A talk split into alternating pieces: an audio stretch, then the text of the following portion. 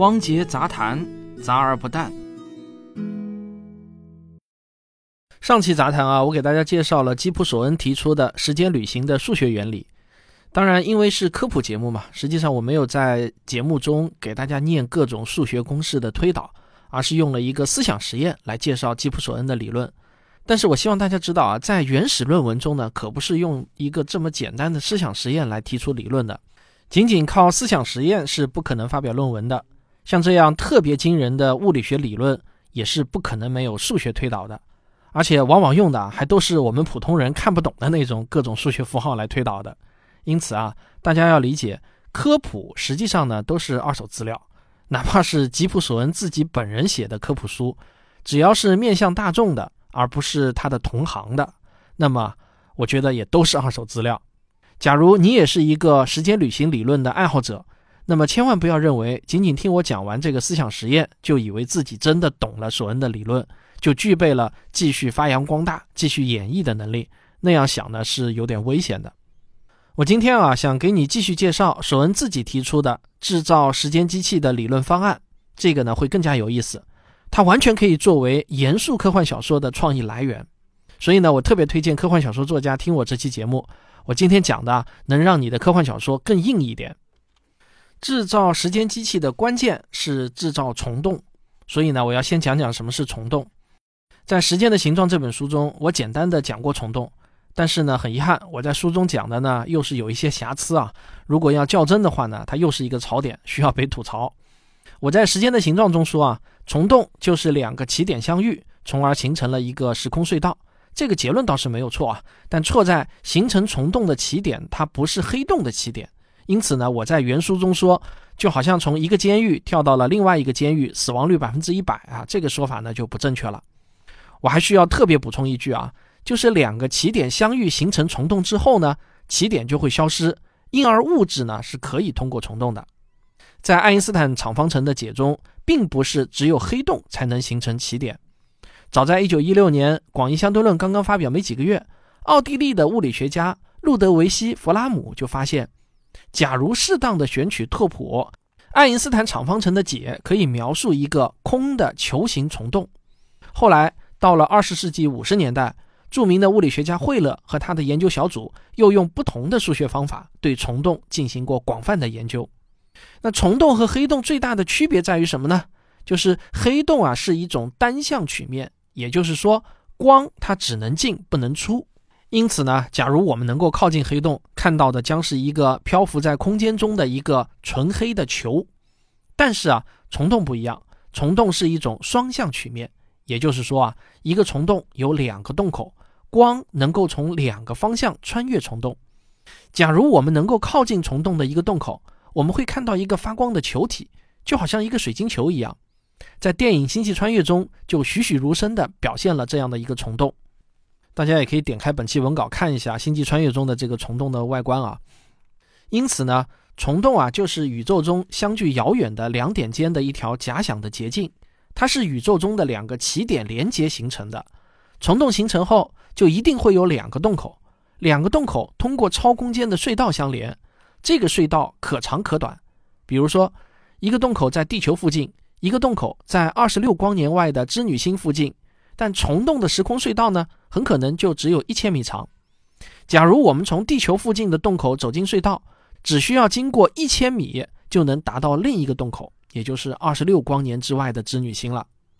不过，问题在于，索恩之前的研究结论都指出，虫洞即便能够形成，存在的时间也极其短暂。短暂到只有一瞬间，也就是几分之一秒，甚至更短的时间，这个连接就断了。任何企图在虫洞打开的这个短暂时间里穿过去的事物，都将在虫洞关闭时被捕获，随它自身一起消失在最后的起点中。此外，还有一条怀疑虫洞是否真实存在的理由，这就是啊，任何已知的天体或者宇宙事件都没有可以自然演化出虫洞的可能。在这一点上，黑洞就很不一样。黑洞虽然在一开始也是只存在于理论中的，但是广义相对论也能推演出一颗大质量的恒星最终会演化成一个黑洞。但是啊，不管是恒星的演化，还是黑洞的碰撞、白矮星、中子星的碰撞等等，都没有办法自然演化出形成虫洞的那种起点，所以连虫洞是否能够真实存在都是非常值得怀疑的，更不要说利用虫洞来制造时间机器了。不过啊，当基普·索恩的好朋友卡尔·萨根跟他提出了请求，希望能找到一个至少在科学原理上说得通的时间机器的时候啊，索恩就开动了脑筋，做起了计算。在完成了两页纸的计算后，他发现，想要虫洞能够稳定存在的关键是一种负能量物质。假如宇宙中存在这种物质，那么就有可能制造出一个稳定的虫洞。你可能会疑惑啊，能量难道还可以是负的吗？这倒是真的可以的啊，而且还有实验证明负能量是可能存在的。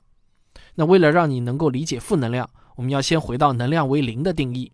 在物理学中，把真空中包含的能量大小定义为零，这个呢有点像海拔的定义，海平面为零海拔，但是不意味着不能比海平面更低了。海平面以下那就是负海拔。同理啊，如果能量比真空包含的能量还低，那就是负能量。那在什么情况下还能比真空包含的能量更低呢？有的，而且先是量子力学预言了负能量的存在，而后啊又被实验所证实。这件事情是这样的：量子力学预言真空中充满了量子涨落，什么意思呢？就是说在真空中会凭空出现正负电子对，然后正负电子对又会互相碰撞湮灭。大家知道，正负电子撞击那是会产生能量的。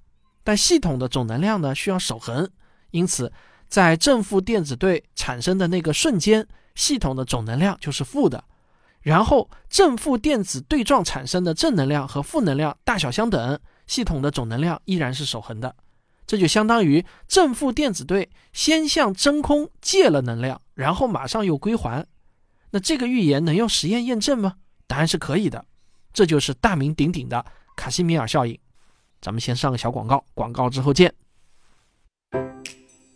我和著名的教辅机构天星教育团队一起合作了一门中考科学辅导课程，叫《中考科学探究题冲刺十二讲》。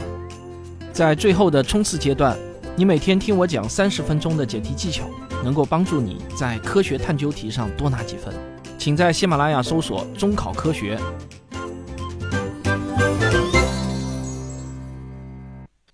如果我们让两块平行的金属板互相靠得很近很近，让它们之间保持真空，那这两块金属板就能检测到有极其微弱的互相吸引的效应。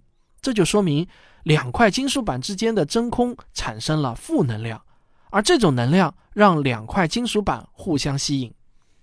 另外，我们还知道，根据爱因斯坦的智能方程，能量和质量实际上啊是同一事物的不同表现形式。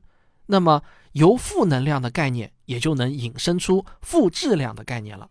因此，吉普索恩所说的那种包含负能量的物质，也是包含负质量的物质。索恩给这种物质起了一个很适合科幻小说的名称——奇异物。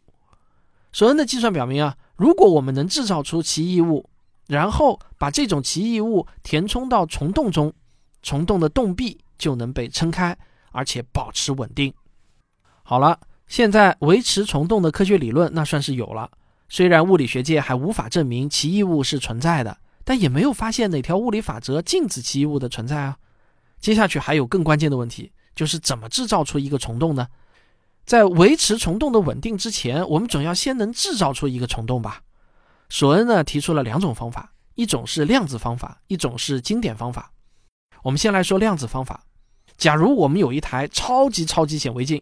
你随便找个空间放大，当放大到一亿倍左右，你差不多就能看清分子、原子了。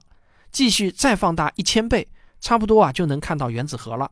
但是我们的目标还远远没有结束，我们还需要再放大一百亿亿倍，也就是在接近十的负三十二次方厘米这个尺度上时，我们就会开始看到空间开始卷曲缠绕。先是很缓和，但如果继续放大，就会看到越来越多的卷曲缠绕，这就好像你凑近看一壶烧开的水，凑得越近，能看到的翻滚的气泡就越多。当我们在普朗克尺度，也就是大约十的负三十三次方厘米这个尺度看空间，空间也会变成一团概率的量子泡沫。而在这些量子泡沫中，就有大约百分之零点四的概率会瞬间产生虫洞又消失。那你别问我哈，为啥是百分之零点四？怎么计算出来的？反正索恩在《黑洞与时间弯曲》这本书中的第十四章，也就是五百三十九页中，就是这么写的。我呢，只是把一位诺奖物理学家的观点讲给你听啊。想要深入理解的话呢，大家还得去读索恩的论文了。我呢，暂时还没有这个能力啊。然后啊，请假想我们拥有无限发达的技术，我们可以抓住一个虫洞，然后把它放大到经典尺度，这样我们就制造出了一个宏观大小的虫洞。至于用什么技术可以抓住并放大这个虫洞，索恩当然自己也不知道啊。但是呢，他说这并不违背已知的物理法则。好了，我们说完了量子方法，我们再来说经典方法。经典方法呢，一共要分成三步。第一步，在空间曲率上凿出一个洞；第二步，洞外的空间会在超空间中缓慢的褶皱折叠；第三步，在那个洞的尖端再凿出一个洞，在洞下面的空间也凿一个洞，然后将两个洞的边缘缝合起来，这样一来就大功告成了。同样，这个方法我们也不知道用什么技术能够实现。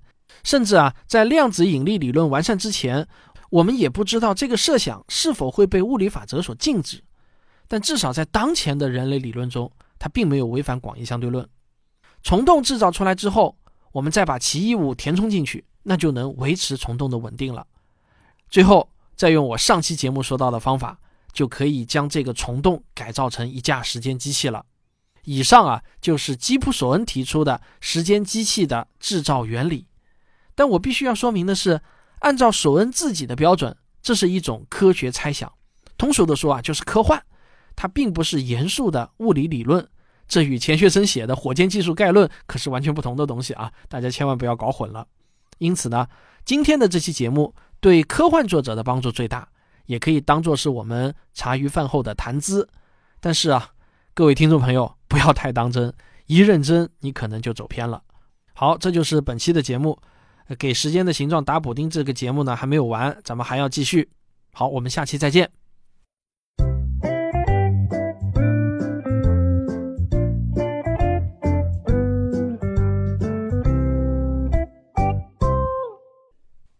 科学声音的观众微信群已经建立好了，你只要加我的个人微信号“科学有故事”的拼音加数字一，我就会把你拉入群，咱们啊一起来聊聊科学。